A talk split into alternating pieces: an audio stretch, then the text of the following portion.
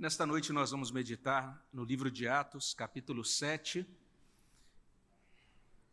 a partir do versículo 17 até 41.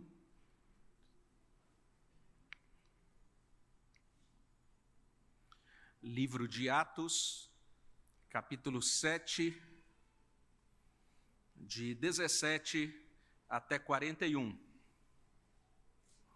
Você é convidado a abrir a sua Bíblia nesta passagem, você também que está em casa, abra sua Bíblia nesse trecho da palavra de Deus. E nós vamos manter a nossa Bíblia aberta, acompanhando esse sermão. É, nós vamos ler é, alguns blocos desse texto, né? Aos poucos, conforme a gente progredir aqui no sermão. Então, mantenha a Bíblia aberta. Antes da gente prosseguir, nós vamos orar ao nosso Deus. Em seguida, vamos olhar mais a miúde aí para esse texto. Senhor, obrigado pela tua palavra, pela bênção de podermos tê-la aberta diante de nós. E nós suplicamos ao Senhor, ó Pai, que teu Espírito abra esta palavra no nosso coração e fale aos nossos corações, ó Deus. Tem misericórdia de nós, ajuda-nos, ó Deus, não apenas a compreendê-la, mas também, ó Deus, que ela chegue até nós com esse poder de transformar de encaminhar a nossa vida, Senhor Deus, para a realização da tua vontade, que é boa, que é perfeita, que é agradável, que ela produza bons frutos espirituais de salvação, de consolação e de santificação da nossa vida. Nós suplicamos, ó Deus, ao Senhor, que o Senhor, nesta noite, vença o inimigo e confirme, ó Deus, a tua soberania, o teu governo no nosso coração, por meio da tua palavra. É o que pedimos no nome de Jesus. Amém, Senhor Deus nós estamos nesse trecho que a gente vai conhecer melhor agora, diante de palavras proferidas por um servo de Deus chamado Estevão. Lá no primeiro século, Estevão era um diácono da igreja, ele foi eleito. Logo no iníciozinho ali do capítulo 6, você encontra a igreja passando por uma dificuldade, né, a necessidade de atender melhor as viúvas helenistas, e foram escolhidos alguns homens dentre a igreja para esse chamado serviço das mesas. Dentre aqueles homens que foram eleitos, aqueles primeiros diáconos, a gente encontra então essa figura, esse nosso irmão chamado Estevão. E ele é chamado ou considerado o primeiro mártir da igreja cristã. E a partir do capítulo anterior, do capítulo 6, do versículo 8 daquele capítulo, nós lemos sobre as circunstâncias da prisão desse servo de Deus. Ele foi forçado a comparecer diante do tribunal dos judeus, o sinédrio daquela época, e ele foi julgado por aquele tribunal. Ele foi, é, de certa maneira, levado, forçado a comparecer diante daquele tribunal por membros de sinagogas de Jerusalém, como você pode conferir depois em Atos 6, 9. Aquelas pessoas, os acusadores de Estevão, usaram de artifícios escusos e ele foi acusado de opor-se a Moisés, de opor-se ao templo. Você pode conferir isso depois em Atos 6, de 10 a 14. E naquela ocasião, Deus concedeu a ele uma, uma, aquilo que a gente pode chamar de serenidade celestial, porque todos olharam para o rosto de Estevão e diz o último versículo do capítulo 6 de Atos que o rosto de Estevão era como um rosto de anjo. E a partir daquele momento ele proferiu um discurso que é memorável, é digno de nota, porque ele consegue sintetizar em, com pouquíssimas palavras é, grande parte da história do povo de Israel. Ele profere aquele discurso diante das, daquelas autoridades e todo mundo talvez imaginasse que ele proferiria um discurso para se defender, para se livrar das acusações, mas o propósito é totalmente outro. Ele está confrontando a sua audiência com a palavra de Deus. E na primeira parte daquela preleção, né, tá em Atos 7, de 2 até 16, nós já meditamos nessa primeira parte. Ele demonstrou o modo como os patriarcas hebreus rejeitaram a um dos mensageiros daquela primeira geração, né? um servo de Deus chamado José, filho de Jacó. Ele era o libertador constituído por Deus no tempo do Gênesis para ajudar é, o povo de Deus a sobreviver, a passar por um período de grande fome. Ele foi usado, na verdade, para ajudar toda a nação do Egito, mas é interessante como é, aquele homem, José, foi rejeitado pelos irmãos e foi traído pelos irmãos, maltratado pelos irmãos. E essa foi a primeira parte da fala de Estevão naquele tribunal, diante do sinédrio. A primeira parte do discurso de Estevão relativo a José do Egito pode ser resumida numa palavra só: rejeição. Os próprios irmãos de José o rejeitaram. Então, essa foi a primeira parte do discurso dele. E agora a gente vai olhar para a segunda parte, ou talvez aquilo que a gente poderia chamar de segundo argumento de Estevão diante do sinédrio. E a ideia central desse argumento, desse segundo, desse segundo argumento, é o seguinte: Moisés foi rejeitado. Então, primeiro ele disse: José, o patriarca José, foi rejeitado no passado por vocês. Agora ele vai dizer: o próprio Moisés foi rejeitado também por vocês. E Estevão vai documentar essa rejeição, olhando para a vida de Moisés e explicando ou dividindo a vida de Moisés em três períodos, cada um desses períodos com duração de 40 anos. Então ele vai dizer, por exemplo, do primeiro período, que foi a criação e formação de Moisés no Egito, a gente vai olhar para isso aqui no discurso dele, ele vai falar sobre a formação de Moisés em Midian, uma terra deserta, e no chamado que Moisés teve no Sinai, na segunda parte da sua vida, e por fim, a última parte da vida de Moisés, o ministério dele de libertação e condução do povo no deserto. Então a gente pode organizar esse raciocínio de Estevão em três partes. Você pode conferir aí, versos 17 a 29. Moisés foi rejeitado por seus compatriotas no Egito.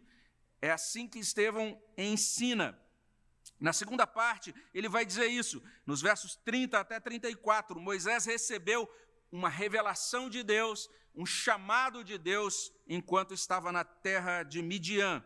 E por fim, ele foi rejeitado por seus compatriotas no deserto, enquanto conduzia o povo para a terra prometida, versos 35 até 41. Então é nessa trilha que a gente vai caminhar, ou seja, em primeiro lugar, vamos olhar esse texto percebendo isso, que Moisés foi rejeitado por seus compatriotas no Egito. E eu quero, quero convidar você para ler comigo esse primeiro parágrafo, vamos dizer assim, da fala de Estevão, nos versos 17 até 22. Atos, capítulo 7, de 17 a 22. Vamos ler juntos esse trecho da palavra de Deus. Leiamos. Como, porém, se aproximasse o tempo da promessa que Deus jurou a Abraão, o povo cresceu e se multiplicou no Egito, até que se levantou ali outro rei, que não conhecia a José. Este outro rei tratou com astúcia a nossa raça e torturou os nossos pais, a ponto de forçá-los a enjeitar seus filhos para que não sobrevivessem. Por esse tempo, nasceu Moisés, que era formoso aos olhos de Deus. Por três meses foi ele mantido na casa de seu pai. Quando foi exposto, a filha de Faraó o recolheu e criou como seu próprio filho. E Moisés foi educado em toda a ciência dos egípcios e era poderoso em palavras e obras. E agora eu quero convidar para a leitura do segundo parágrafo, que são os versos 23 a 29 mas agora vou, nós vamos fazer a leitura assim: os homens vão ler comigo os versos ímpares e as mulheres os versos pares, até o verso 29. Vamos ler juntos a partir do verso 23. Os homens lendo os versos ímpares. Quando completou 40 anos, veio-lhe a ideia de visitar seus irmãos, os filhos de Israel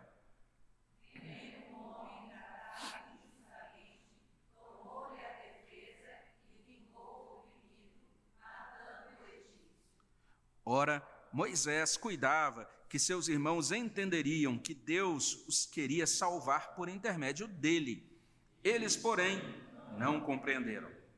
No dia seguinte, aproximou-se de uns que liberaram e procurou reconduzir os rapazes, dizendo: Homens, vós sois irmãos, porque vós devereis uns aos outros. Mas o que agredia o próximo o repeliu, dizendo: Quem te constituiu autoridade e juiz sobre nós? Acaso quereis matar-me como fizeste ontem ao egípcio? A estas palavras, Moisés fugiu e tornou-se peregrino na terra de Midian, onde lhe nasceram dois filhos. Olhando então para esse texto, versos 17, 17 até 19, o povo de Israel foi feito escravo, e isso cumpriu uma palavra que havia sido dada pelo próprio Deus a Abraão. Você encontra isso no verso 17, mas encontra também lá no versículo 6, porque no versículo 6, aqui mesmo desse capítulo 7, nós lemos assim: E falou Deus que a sua descendência seria peregrina em terra estrangeira, onde seriam escravizados e maltratados por 400 anos. Então é interessante o discurso de Estevão. Ele começa dizendo: Deus se revelou a Abraão, e ele começa a contar a história a partir do patriarca Abraão. Ele diz que quando Deus deu a Abraão a promessa da aliança da salvação, ele disse: Abraão, você vai ter uma grande descendência, mas essa descendência se será feita escrava. Agora, a partir do verso 17, esse tema é retomado. Como, porém, se aproximasse o tempo da promessa que Deus jurou a Abraão, o povo cresceu, se multiplicou, e a partir daí ele vai desenvolver esta ideia, vai demonstrar que o povo foi feito escravo. Ele vai, a partir desse ponto, falar da figura de Moisés. Moisés nasceu e ele vai então retratar agora esse primeiro período da vida de Moisés, os primeiros 40 anos da vida dele.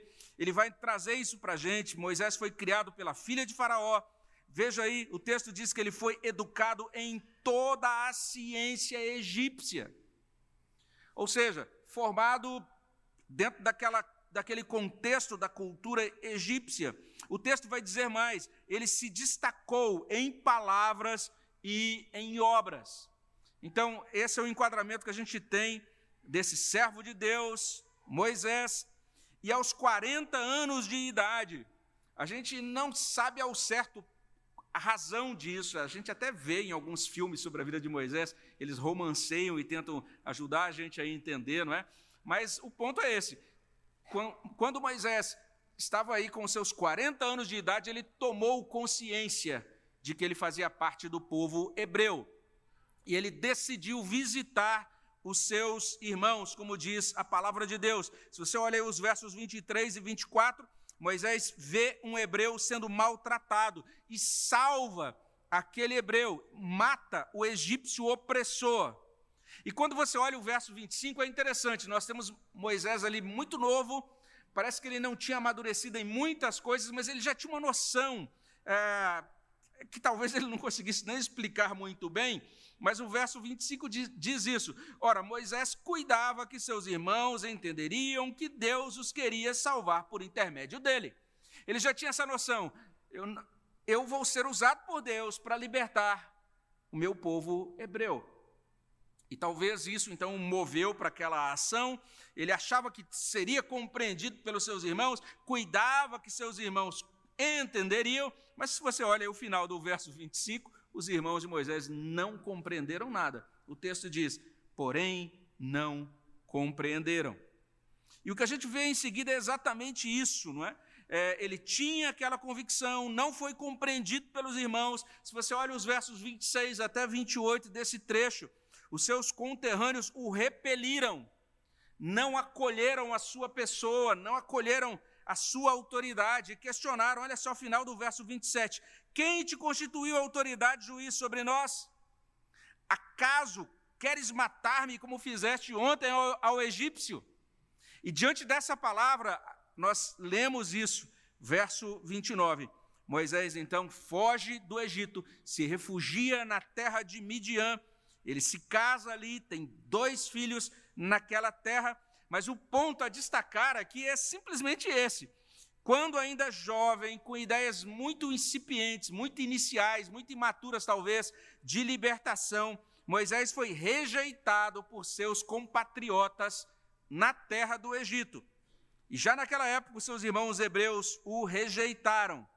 E daí, Estevão é, prossegue no seu relato. E ele vai dizer, em segundo lugar, que logo depois daquilo, Moisés recebeu revelação e missão na terra de Midian. Ele vai para Midian, uma terra deserta, pouco habitada, muito distante daquela glória do Egito. muito distante de toda aquela cultura, daquela grande quantidade de informações e riquezas egípcias. E daí então ele vai ter agora um novo momento na sua formação. É nesse sentido que eu quero convidar agora você para que a gente leia juntos os versos 30 até 34. E olha o que transcorreu lá. Vamos ler juntos? Versos 30 a 34. Leiamos. Diz assim: Decorridos 40 anos, apareceu-lhe no deserto do Monte Sinai um anjo, por entre as chamas de uma sarça que ardia. Moisés, porém, diante daquela visão, ficou maravilhado e, aproximando-se para observar, ouviu-se a voz do Senhor: Eu sou o Deus dos teus pais, o Deus de Abraão, de Isaque e de Jacó.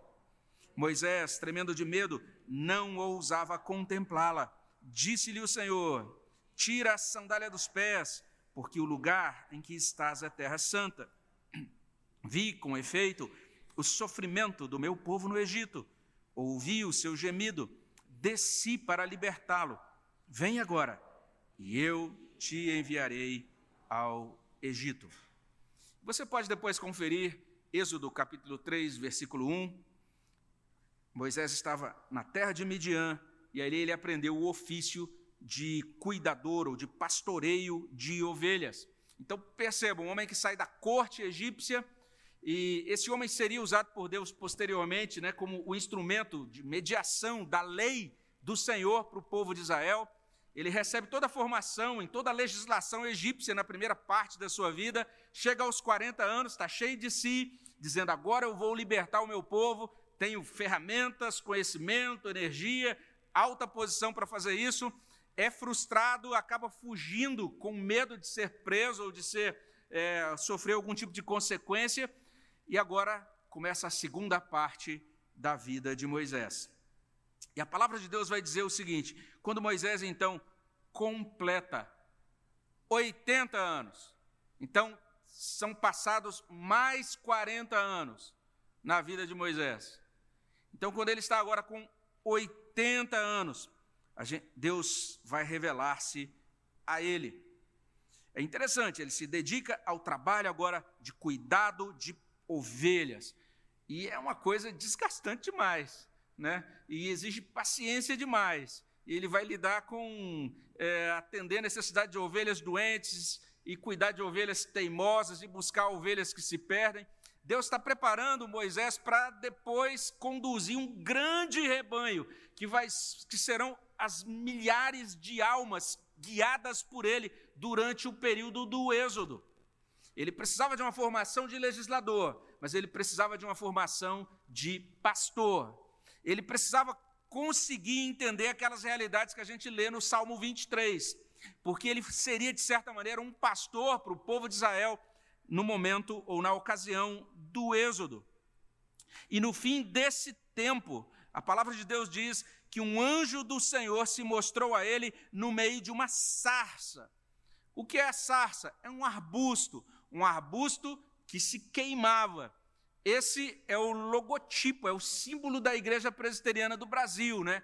Então, se de repente você viu aí, entrou no site, viu lá o símbolo da IPB, da Igreja Presbiteriana do Brasil, da nossa igreja, está aqui participando, vê de vez em quando aparecendo esse símbolo, falou, não, eu tô, agora eu estou na igreja certa, a igreja dos vegetarianos, porque tem uma couvezinha ali no meio de um negócio. Não, não tem nada a ver, é uma sarça, né, um arbusto incendiando. E Moisés ficou intrigado, porque existia fogo ali, mas o arbusto não se desgastava, não era consumido pelas chamas. E a partir daquele momento ele sobe, ele subiu ao monte, e diz a palavra de Deus que naquela hora Deus falou. Pode conferir isso aí nos versos 31 até 34. Deus se revelou a Moisés, octogenário, como o Deus dos seus pais, o Deus que conhecia o sofrimento do povo hebreu. Ele sabia que o povo estava oprimido, escravizado pelos egípcios, e naquela ocasião Deus enviou Moisés ao Egito como um instrumento de libertação do povo sob opressão. E se Moisés terminou aquela primeira fase da vida, né, aos 40 anos, assim, com uma ideia meio geral, mas sem noção muito clara, muito sólida quanto à sua identidade, quanto ao seu chamado. Ele conclui agora essa segunda fase, aos 80 anos, certo de quem é, certo também do seu chamado e da sua vocação. Resumindo, Moisés recebeu revelação, recebeu missão na terra de Midian. E nós podemos imaginar que isso bastaria para que os hebreus acolhessem Moisés. Para que quando ele é, se colocasse à frente daquele povo, aquele povo dissesse amém. Temos agora esse servo de Deus enviado pelo próprio Deus, não é? Deus ouviu o nosso gemido, Deus viu a nossa situação e Deus nos encaminhou esse libertador. Vamos acolher essa pessoa, vamos acolher a palavra de Deus ministrada por esta pessoa. Mas não foi isso que aconteceu. Estevão vai argumentar, vai demonstrar isso. E a gente pode olhar para os versículos seguintes para a gente ver, em terceiro lugar, que Moisés foi rejeitado por seus compatriotas no deserto. E agora eu quero convidar você a ler comigo, a ler comigo os versículos finais, né, 35 a 41. Mas agora as mulheres aqui vão iniciar lendo os versos ímpares, a partir do verso 35 com exceção do verso 41. O verso 41 nós vamos ler juntos. Então, mulheres lendo os versos ímpares, a partir do verso 35, os homens lendo os pares, e nós lendo juntos depois o verso 41. Então, palavra com as mulheres. A este Moisés, a quem negaram reconhecer, dizendo: Quem te constituiu autoridade e juiz? A este enviou Deus como chefe e libertador, com a Este os tirou, fazendo prodígios e sinais na terra do Egito, assim como no Mar Vermelho e no deserto durante 40 anos. Foi Moisés quem disse aos filhos de Israel: Deus nos dará entre vossos irmãos um profeta semelhante a mim. É este Moisés quem esteve na congregação no deserto com o anjo que lhe falava no Monte Sinai, e com os nossos pais, o qual recebeu palavras vivas para nos transmitir. A quem nossos pais não quiseram obedecer, antes o repeliram e seu coração voltaram para o Egito. Dizendo a Arão: Faze-nos deuses que vão adiante de nós, porque quanto a este Moisés, que nos tirou da terra do Egito, não sabemos o que lhe aconteceu. Agora, juntos, o verso 41. Naqueles dias fizeram um bezerro e ofereceram sacrifício ao ídolo, alegrando-se com as obras das suas mãos. De acordo com os versos 35 e também 37, Deus constituiu Moisés como chefe libertador e profeta. Olha só os títulos atribuídos a Moisés. São títulos cheios de significado, cheios de importância. E se você der uma olhada ainda no verso 36, diz que Moisés realizou aquela tarefa, cumpriu aquela tarefa de retirar os, egípcios, os hebreus do Egito com muitos prodígios e sinais.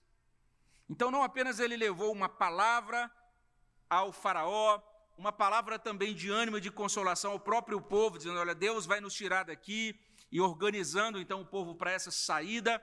Mas ele também foi usado por Deus, e você que provavelmente já viu algum filme sobre é, a época de Moisés, o ministério de Moisés, você se lembra né, daquelas pragas todas que aconteceram, grandes sinais, grandes prodígios realizados na época de Moisés. Isso não se tratou de um evento ou experiência é, rápida ou esporádica, mas isso parece que prosseguiu ao longo da vida de Moisés, porque ou do ministério de Moisés, porque você vai ler lá no verso 36.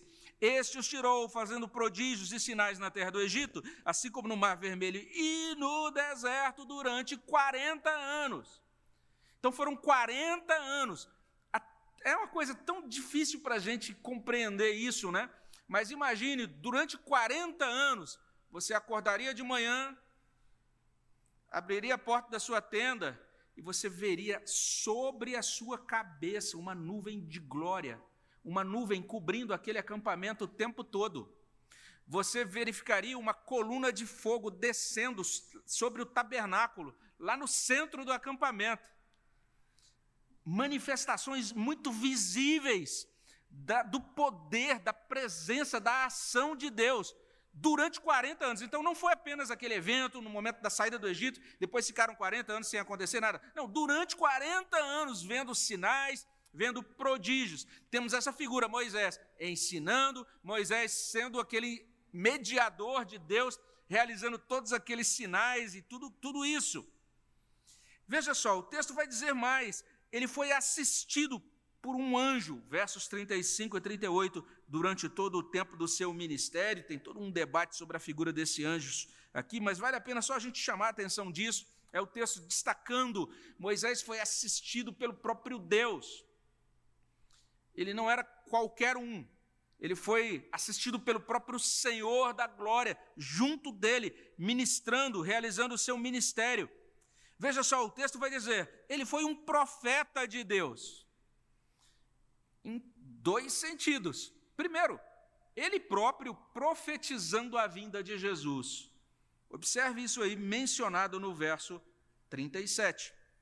Foi Moisés quem disse aos filhos de Israel: Deus vos suscitará dentre vossos irmãos um profeta semelhante a mim. O próprio Moisés apontando a vinda de Jesus Cristo, falando sobre a vinda de Jesus Cristo. Isso é tão importante nesse livro de Atos, gente, que é a segunda vez que aparece no livro de Atos essa profecia. A gente vai encontrar ela lá atrás, né? A gente encontra no capítulo 3, versos 22 e 23, o apóstolo Pedro mencionando: olha, Moisés profetizou que viria um profeta semelhante a ele. Esse profeta é o Senhor Jesus Cristo. Então ele foi profeta nesse sentido. Ele anunciou o Cristo séculos antes do próprio Cristo aparecer na história. Praticamente dez séculos antes, ou mais do que isso, na verdade, quase 15 séculos antes, ou 12 séculos, pelo menos, dependendo da conta que a gente faz da cronologia que a gente utilizar. Mas não apenas isso, além de ser esse que profetizou a vinda de Jesus, Moisés foi o profeta que mediou a revelação da Torá, a revelação da lei. Ele foi levado por Deus, subiu no Monte Sinai e ficou ali durante 40 dias. E veja só o verso 38. Enquanto ele esteve ali, ele recebeu palavras vivas de Deus para ministrar no coração ou ao coração do povo. Então isso deveria chamar a nossa atenção, o qual recebeu palavras vivas para nolas transmitir. Então ele falava com a autoridade de Deus, ele recebeu a palavra de Deus para transmitir o povo com estas palavras. A grande questão é, o ponto de Estevão é, como é que o povo respondeu a Moisés? Veja só, considerando tudo isso, considerando tudo que ele fez, considerando tudo que ele ensinou, considerando todo o poder, vamos dizer assim, né, que era demonstrado pelos sinais e prodígios. Estevão vai dizer isso. Ele vai mencionar esta, é, esta reação no verso 39. Lá ele diz: A quem nossos pais não quiseram obedecer. Antes o repeliram e no seu coração voltaram para o Egito. Você viu que coisa impressionante? Às vezes a gente diz, a gente diz assim hoje, né? Olha, ah, eu, eu até ouviria esse pregador aí, mas o indivíduo não tem poder, né? Se tivesse poder, aí sim, sei lá, ele esticaria o braço e flutuaria o piano. Ah, agora eu vou acreditar, né? E alguma coisa assim, né? Ou às vezes a gente diz, ah, mas essa pessoa, ah, eu até gostar, gosto dele, mas ele é tão fraquinho doutrinariamente, não é? Não tem, será que ele não tem muita segurança assim doutrinária, teológica, etc. Moisés tinha as duas coisas: total segurança teológica, o que ele falava era revelação de Deus, era verdade absoluta de Deus e muito usado com muitos sinais e maravilhas. É nesse sentido que a Bíblia vai bater nessa tecla o tempo todo. A gente terminou hoje um curso que toca muito, tocou nessa questão, não é? de que a fé salvadora, ela não depende de sinais e maravilhas. Isso é muito importante a gente ter no nosso coração. Porque o que aquele povo, no, no, durante a peregrinação do deserto, viu de sinais e maravilhas, o, o próprio Faraó, o que ele viu de sinais e maravilhas. Então, é, o fato de você contemplar, até mesmo ser abençoado diretamente, ser curado né, e tal, por Deus, não significa ainda que você entendeu a fé que salva, não é? Então, basicamente, o que a gente percebe é isso. Eles não quiseram obedecê-lo, repeliram a figura de Moisés. E olha só o verso 39. No seu coração voltaram ao Egito. Esse, para mim, é um dos versos mais assustadores do Novo Testamento. Porque eles estavam fora do Egito, mas no coração eles ainda estavam lá. Que coisa assustadora. No verso 40 consta que parece que eles consideraram Moisés como desaparecido, ou talvez até mesmo como morto, né, quando eles dizem assim: Quanto a esse Moisés que nos tirou da terra do Egito, nem sabemos o que lhe aconteceu. Ou seja, sei lá, de repente ele morreu lá em cima desse monte Sinai. A gente precisa agora é, que vocês façam outros deuses. Eles pediram a Arão que fizesse deuses para guiá-los. Olha só, é bem interessante o modo como o texto é escrito, né? Faze-nos deuses que vão adiante de nós. E no verso 41, a gente vai ler isso. Eles ofereceram sacrifício àquele ídolo bezerro e se alegraram com aquele ídolo. Resumindo, Moisés foi rejeitado pelos seus compatriotas no deserto. No primeiro momento, ele foi rejeitado lá no Egito, novo, imaturo, né, cheio de si, quem sabe, e o pessoal dizia: não, sei lá, esse indivíduo não é muito confiável, mas agora, nesse segundo momento, né, depois de passar por uma faculdade, uma formação de teologia que durou 40 anos no deserto, olha bem isso, né, tendo aulas diretamente com Deus que apareceu para ele ali na sarça, apesar disso, sendo rejeitado por seus. Por seus compatriotas. E aqui, só para a gente lembrar, não é? Estevão estava sendo acusado de algumas coisas. Ele estava sendo acusado do quê? Olha lá o verso 11. Ele era acusado de proferir blasfêmias contra Moisés e contra Deus. Se você olha lá nas acusações, no verso 13, ele estava sendo acusado de falar contra o lugar santo e contra a lei, a lei de Moisés. E se você olha um pouco adiante, você vai perceber no verso 14 aí do capítulo 7, ele, estavam dizendo o seguinte: que Estevão eh, estava dizendo por aí que Jesus, o Nazareno, destruirá este lugar, ou seja, o templo, e mudará os costumes que Moisés nos deu. Então, de acordo com os acusadores de Estevão, a memória de Moisés estava sendo atacada, a honra de Moisés estava em jogo, a devoção aos costumes dados por Moisés corria perigo. Eles estavam dizendo: oh, nós somos os grandes devotos de Moisés, e tudo que diz respeito a Moisés está sendo ameaçado por esses cristãos. E agora Estevão se levanta e diz: Eu quero dizer para vocês que o povo de Israel também sempre rejeitou Moisés. E aí depois ele diz: Esse povo que rejeitou são os nossos pais. Ou seja, nós carregamos as características desse povo. Né? Tal pai, está sendo agora tal filho. A gente vai entender isso melhor. É muito interessante o que Estevão está apresentando. De certa maneira, ele está apresentando algo que também outros autores do Novo Testamento fazem questão de registrar, né? Ou seja, Moisés era o tipo personificado em Jesus Cristo. Ele foi o redentor no Antigo Testamento. Ele foi usado para retirar o povo da escravidão do Egito. E os autores do Novo Testamento vão chamar atenção para isso, que Cristo, o nosso redentor, nos retira da escravidão, do pecado. Então agora Cristo é considerado, ele é mostrado no Novo Testamento como aquele que é superior a Moisés, aquele que suplanta Moisés, aquele que tinha sido apontado por Moisés. Jesus é o profeta anunciado por Moisés. E assim como Moisés foi constituído por Deus como chefe, libertador, assim como ele operou prodígios, sinais, Jesus é o Messias, Jesus é chamado no capítulo 5 de príncipe, ele é o libertador, e de fato é por meio de Jesus que estão sendo realizados sinais e prodígios nesta época do livro de Atos. Lá no capítulo 3, 16, no capítulo 4, 10, no capítulo 5, de 12 a 16, no capítulo 6, versículo 8, muitos sinais e maravilhas. Quando os apóstolos são chamados para responder: com que autoridade vocês curaram esse homem que era coxo de nascença? Eles vão dizer: foi no nome de Jesus, foi por Jesus Cristo que esse homem agora desfruta de perfeita saúde.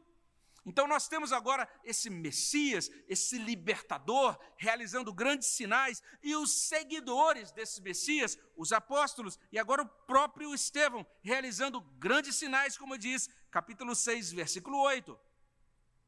No tempo do Êxodo, os hebreus rejeitaram a Moisés, estabelecido por Deus como chefe, libertador, profeta, apesar dos prodígios, apesar dos sinais por ele operados.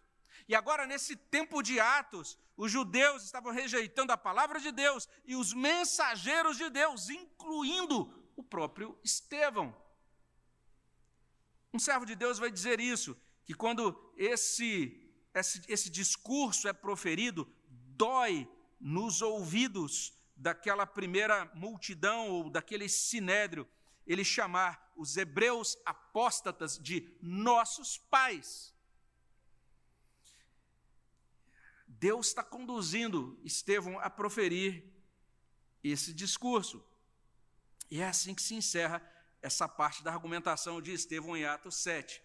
É um discurso longo, é por isso que a gente está olhando aos poucos, né, passando aos poucos por ele.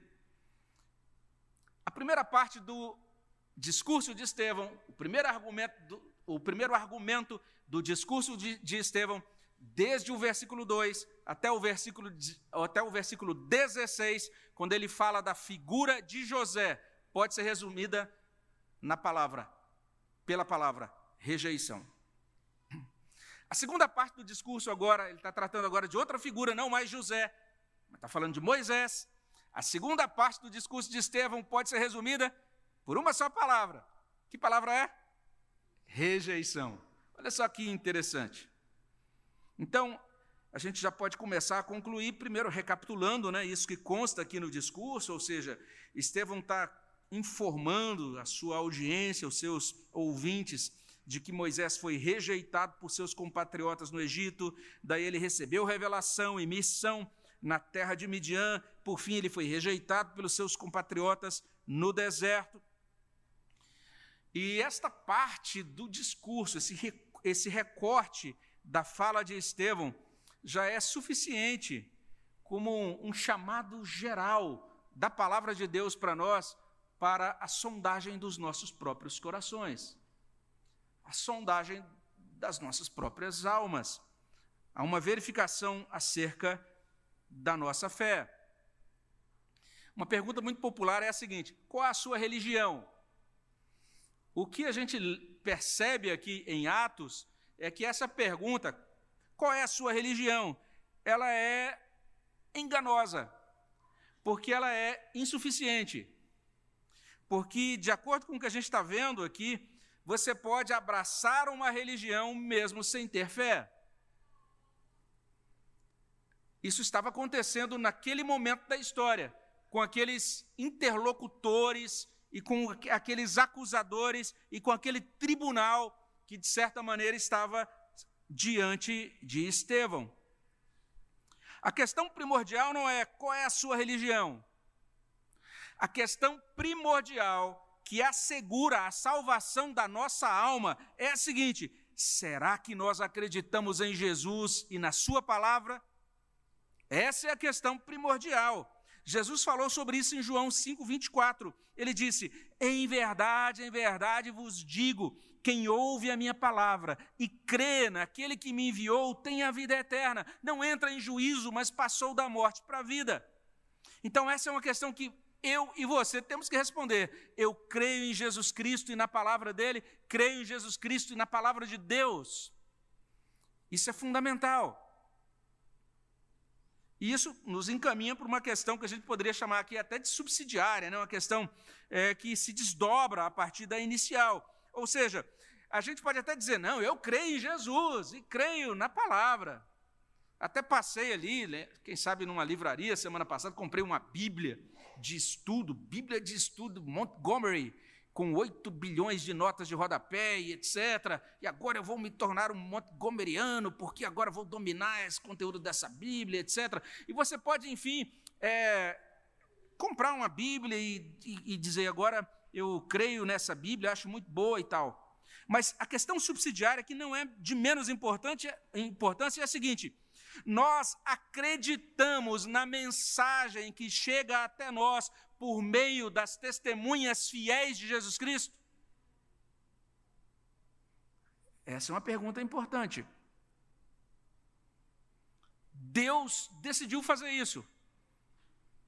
A gente não consegue entender ao certo porquê, mas ele decidiu falar conosco através de outros seres humanos. Ele fez isso usando José na geração dele. Depois ele fez isso usando Moisés na geração dele. Agora, nesta ocasião da história de Atos, Deus estava falando com as pessoas usando Estevão. Deus, já no início do livro de Atos, o próprio Senhor Jesus Cristo, em Atos 1,8, diz: Vocês serão minhas testemunhas quando descer sobre vós, ou descer sobre vocês o Espírito Santo. Deus decidiu usar seres humanos, vasos de barro, como diz Paulo, como testemunhas dele. Então talvez você diga isso, não, eu creio sim em Jesus e creio na palavra de Jesus, comprei minha Bíblia Montgomery e tal, e agora é isso, mas eu não preciso de igreja, não preciso ouvir nenhuma pregação, não preciso ouvir nenhum professor de escola dominical, e aí tem essa minha vizinha que vem aqui me falar de evangelho, ah, eu não aguento essa vizinha, e tem esse meu parente, ou tem esse, essa pessoa da minha família, ou do meu trabalho, ou do local onde eu estudo. Não gosto de gente falando de Deus para mim. Não gosto. Gosto de Deus, gosto da Bíblia, mas eu odeio crente. Que povo chato que fica falando de Deus. O livro de Atos está falando sobre a necessidade de crermos em Jesus e sobre a necessidade de darmos ouvido ao testemunho dos servos de Jesus dentro da história. A gente crê nos enviados de Deus, naquelas pessoas que vêm trazer a palavra de Deus para a gente. Veja só, Atos não está sugerindo que a gente acredite em qualquer um que se intitule mensageiro de Jesus. Não é isso que Atos está dizendo. Na verdade, você tem que ter muito cuidado, você não pode acreditar em qualquer um que se intitula mensageiro, ou profeta ou enviado de Deus hoje. Por quê? Porque existem falsos mestres, existem falsos profetas, existe todo tipo de malandro manipulador que não vai hesitar em tirar proveito de você se você for ingênuo, for incrédulo. Atos 7 está abrindo espaço para outra coisa. Na verdade, o livro todo de Atos e o restante do Novo Testamento vai trazer para a gente essa ênfase. Nós temos que aprender a dar ouvidos aos verdadeiros mensageiros de Deus. Como é que eu sei se ele é verdadeiro? A gente vai encontrar lá em Atos 17 uma dica sobre isso. Lá no verso 11, Paulo vai pregar numa cidade chamada Bereia e ele reúne as pessoas para ouvi-lo, ele prega e o texto diz que aquele povo de Bereia ouve Paulo e confere nas escrituras para ver se de fato é assim. Então a Bíblia diz: ouça aqueles que pregam de acordo com o que consta nas Escrituras, aqueles que estão pregando fielmente a palavra de Deus. E é isso que Deus faz, Ele levanta seres humanos para pregar a palavra de Deus para nós. E provavelmente Deus colocou uma pessoa na sua vida, você que está aí acompanhando de casa, talvez tenha aquela pessoa que Deus levantou para falar a você sobre Jesus, uma pessoa que leva a mensagem de Jesus, menciona Jesus e as bênçãos do Evangelho para você, pode ser seu esposo, pode ser sua esposa, sua mãe, seu pai, seu irmão, quem sabe, como eu falei, um parente ou vizinho. A pergunta para nós é: nós estamos dando ouvidos às pessoas que Deus coloca na nossa vida como mensageiros da Sua palavra? Aqueles ouvintes do século I não estavam dando ouvidos a Estevão. Estevão agora vai dizer para eles: vocês sempre fizeram isso, vocês sempre rejeitaram. Olha o que fizeram com José. Olha agora o que fizeram com Moisés. Então, se você tem alguém que segue a Jesus Cristo hoje, com sinceridade de coração, que prega a doutrina sadia da palavra de Deus, nessa dependência do Espírito Santo, ouça essa palavra, confira essa mensagem. Puxa, isso aqui é consistente com a palavra. E acolha a mensagem, os mensageiros de Deus. Moisés, a sua mensagem foram rejeitados. Atualmente, os cristãos e o testemunho deles, bem como a própria palavra de Deus nas Escrituras, têm sido rejeitados. Será que nós seremos contados entre aqueles que rejeitam Jesus, a Sua palavra e os seus mensageiros? Que Deus nos livre disso. Mas finalmente temos aqui dois alertas importantes. Estes alertas são dirigidos aos membros atuais da sinagoga chamada dos libertos. Olha aí, verso 9. Foi o pessoal que aqui denunciou Estevão. Veja só, Levantaram-se, porém, alguns que eram da sinagoga chamada dos libertos. Pois é, essa sinagoga existe hoje. e vamos entender um pouquinho sobre isso, só para a gente fechar. Porque tem dois alertas aqui. Lá no sermão de 9 de julho, eu mencionei que a gente tem uma dificuldade em definir com exatidão quantas sinagogas são referenciadas aqui nesse verso 9, mas eu citei um estudioso chamado Grant Osborne, e esse servo de Deus diz assim: a sinagoga dos libertos teria sido frequentada por pessoas que tinham obtido a liberdade da escravidão e que incluía um número expressivo de homens e mulheres no século I, tomados como escravos após o cerco e invasão a Jerusalém por Pompeu no ano 63 a.C. Então, só para você entender, esse ano 63 é, foi um ano decisivo no domínio é, romano sobre aquela, aquilo que depois se tornou a província é, judaica. Nesse ano, esse homem, Pompeu, fez um cerco e a partir daí a cidade de Jerusalém caiu sob o domínio definitivo dos romanos. Muitos foram levados como escravos. E algum tempo depois, esses que haviam sido levados como escravos foram libertos, puderam voltar para Jerusalém e aí estabeleceram essa sinagoga. Qual o nome da sinagoga? Nossa sinagoga vai se chamar a Sinagoga dos Libertos. Então eles eram judeus que podiam celebrar duplamente a libertação. Eles podiam dizer: glória a Deus, fomos libertos lá do Egito, na época de Moisés, Deus nos libertou da escravidão egípcia, e glória a Deus, fomos libertos também né, desse período de escravidão sob os romanos. Ah, nós somos a sinagoga dos libertos. E agora esse povo da sinagoga dos libertos ouve Estevão pregando, prende Estevão, articula um monte de coisas desonestas, apresenta falsas acusações diante das autoridades, e Estevão está prestes a ser morto. Então é interessante isso, eu fico pensando, fico pensando, judeus libertos, organiza uma comunidade de estudiosos da Torá, de adoradores de Deus. E agora esses ditos judeus libertos estão conduzindo é, Estevão para ser julgado e morto.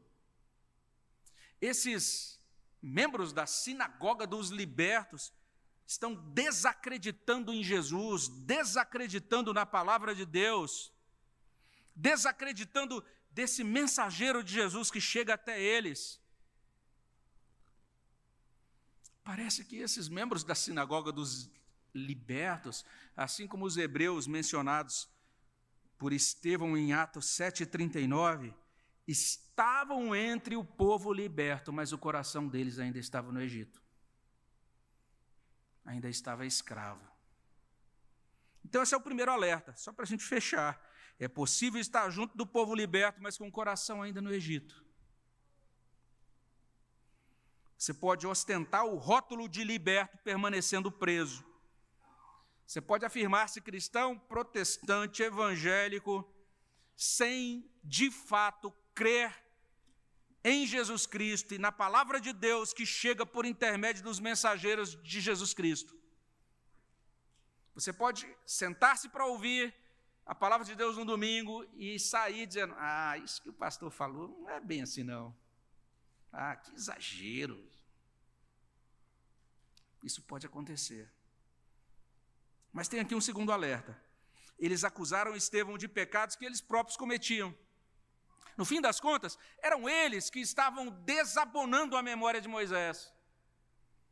Eram eles que estavam desrespeitando a lei de Moisés, profanando a lei de Moisés. Esses membros da sinagoga chamada dos libertos são inclinados a sentir-se incomodados, até mesmo a tomar medidas enérgicas, quando eles enxergam nos outros os pecados que eles mesmos ocultam nos seus corações. Não é sem razão que lá em Mateus 7 Jesus diz: cuidado quando julgar. Veja lá, antes de querer tirar ali aquilo que consta no olho do outro, olha para o seu próprio olho. Então, que Deus nos livre de estarmos entre os membros contemporâneos da sinagoga chamada dos libertos.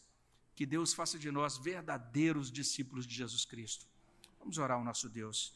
Senhor, abençoa os nossos corações, derrama tua graça sobre nós e ajuda-nos, ó Deus, a responder ao Senhor com amor, a respondermos a tua palavra, Senhor Deus, dando ouvidos à tua voz.